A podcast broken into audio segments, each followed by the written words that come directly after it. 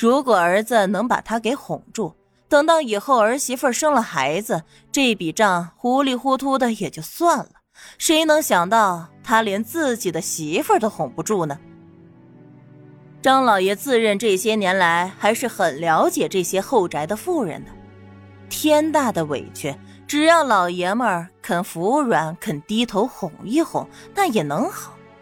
可是就自己儿子能把这么简单的事儿都给搞砸，非但没把人给哄住，还激怒了他，现在是拼死都要拉上他们张家。太太原本还算贤良，虽然主意不大，可是事事听话。可现在看来，只要和他儿子有关，别说是听话了，主意更是大的没边儿。母子俩把好好的局面都给弄糟了。那到底用了多少？和他说说，补上不就是了吗？爹，你教过我小财不舍，大财不入，怎么反倒这会儿你不明白这个道理了？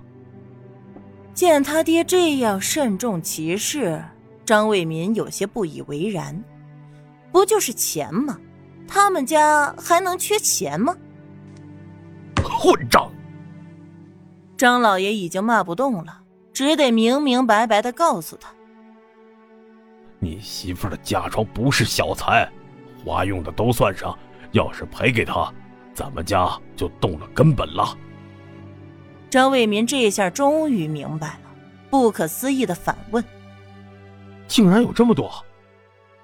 当初你那死了的丈母娘舍下一半唐家的家产给你媳妇做陪嫁，明面上是这些，私底下又补贴了许多。我粗粗估计了一下。”大概有十万之巨。张老爷说到这儿也忍不住感慨，张卫民更是惊得眼珠子都要掉下来。他可从来没觉得这唐宁竟然是个有钱人，比他都有钱多了。可可这几年我也没花这么多，你是不是被他糊弄住了？再说了，谁家能给闺女陪嫁这么多？我那丈母娘病得糊涂了。我老丈人也糊涂了不成？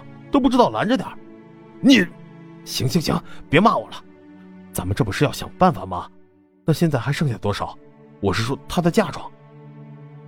张卫民在心里默默的算了一下，他花的虽然花了不少，但满打满算也不超过三五万吧。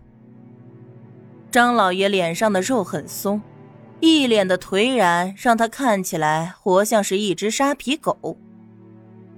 已经花用了七七八八，现在剩下的就是些田庄地产，还有上海的两间铺子。张卫民心中一惊，他还以为那铺子是自家的，对外都说的是他家在上海有铺子，不料竟然是唐宁的嫁妆。他想了想。这么多钱，一时半会儿他家的确是拿不出来。那把剩下的东西给他，我们再给他添补去，这些足够他日后生活了。一个女人，就算是有十万家财，她也守不住，还是小富即安的好。这还算句人话。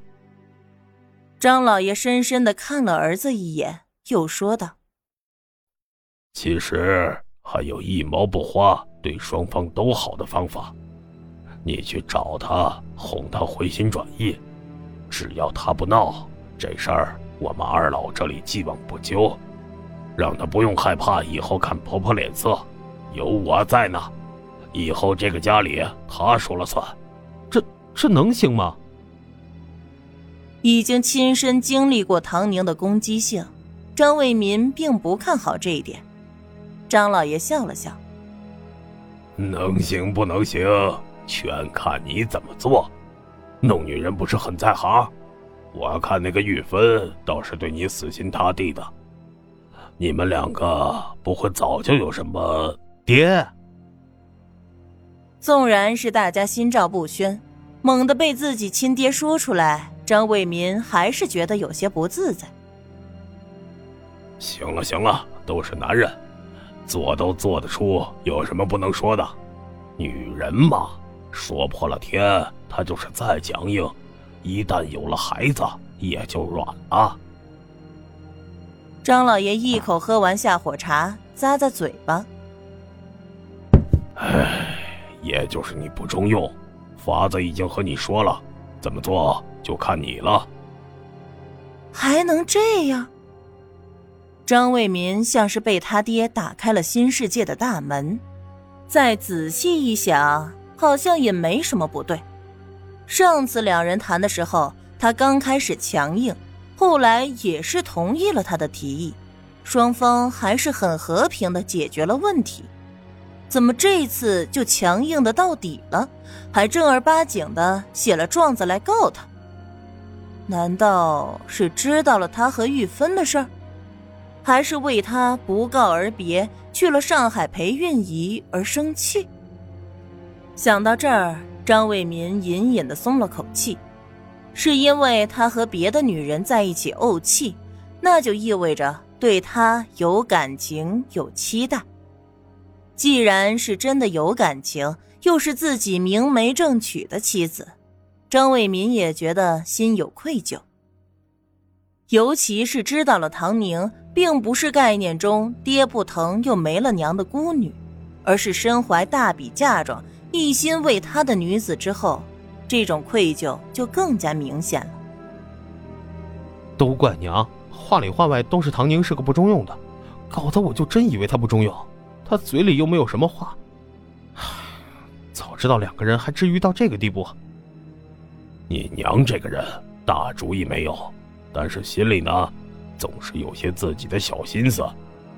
她只知道作为婆婆想压着儿媳妇，却没想过人都是有脾气的。越是平时看起来脾气好的人，被压得狠了，爆发起来就越是厉害。你娘。估计现在心里只知道生气，还一点不觉得自己有错。哎呦，一辈子也就这样过了。看在你的份上，我还不是得好好的养着她，供着她。张老爷对自己的太太是越发不满意，但对着儿子也不能说太多。张卫民现在认可了他爹的打算和看法。爹，我知道了。有机会我会和我娘好好说说，至于唐宁的事儿，我这就去办。找赵胜跟着去，你媳妇儿住在哪儿，就是他发现的，也不知道怎么惹恼了你媳妇儿，被赵连打了一顿。张老爷的交代让张卫民瞬间接收到了，那就先把这个老东西叫过去给他赔罪。这才是我儿子，做事情。就要懂得变通。你现在上门没脸没皮的，有什么意思？带着赵胜，不行就先把他打一顿，给宁姐看看。哪怕他心里的气儿没消，但两个人能说得上话不是？态度先表示出来，再说下一步嘛。张老爷满意的点点头，交代儿子要怎么行事。张卫民心中有底。也志得意满的出去执行了。收到召唤的赵胜根本不知道自己即将面临的事是什么，反而觉得张府离不开他。这不，处理什么事情不都得有他吗？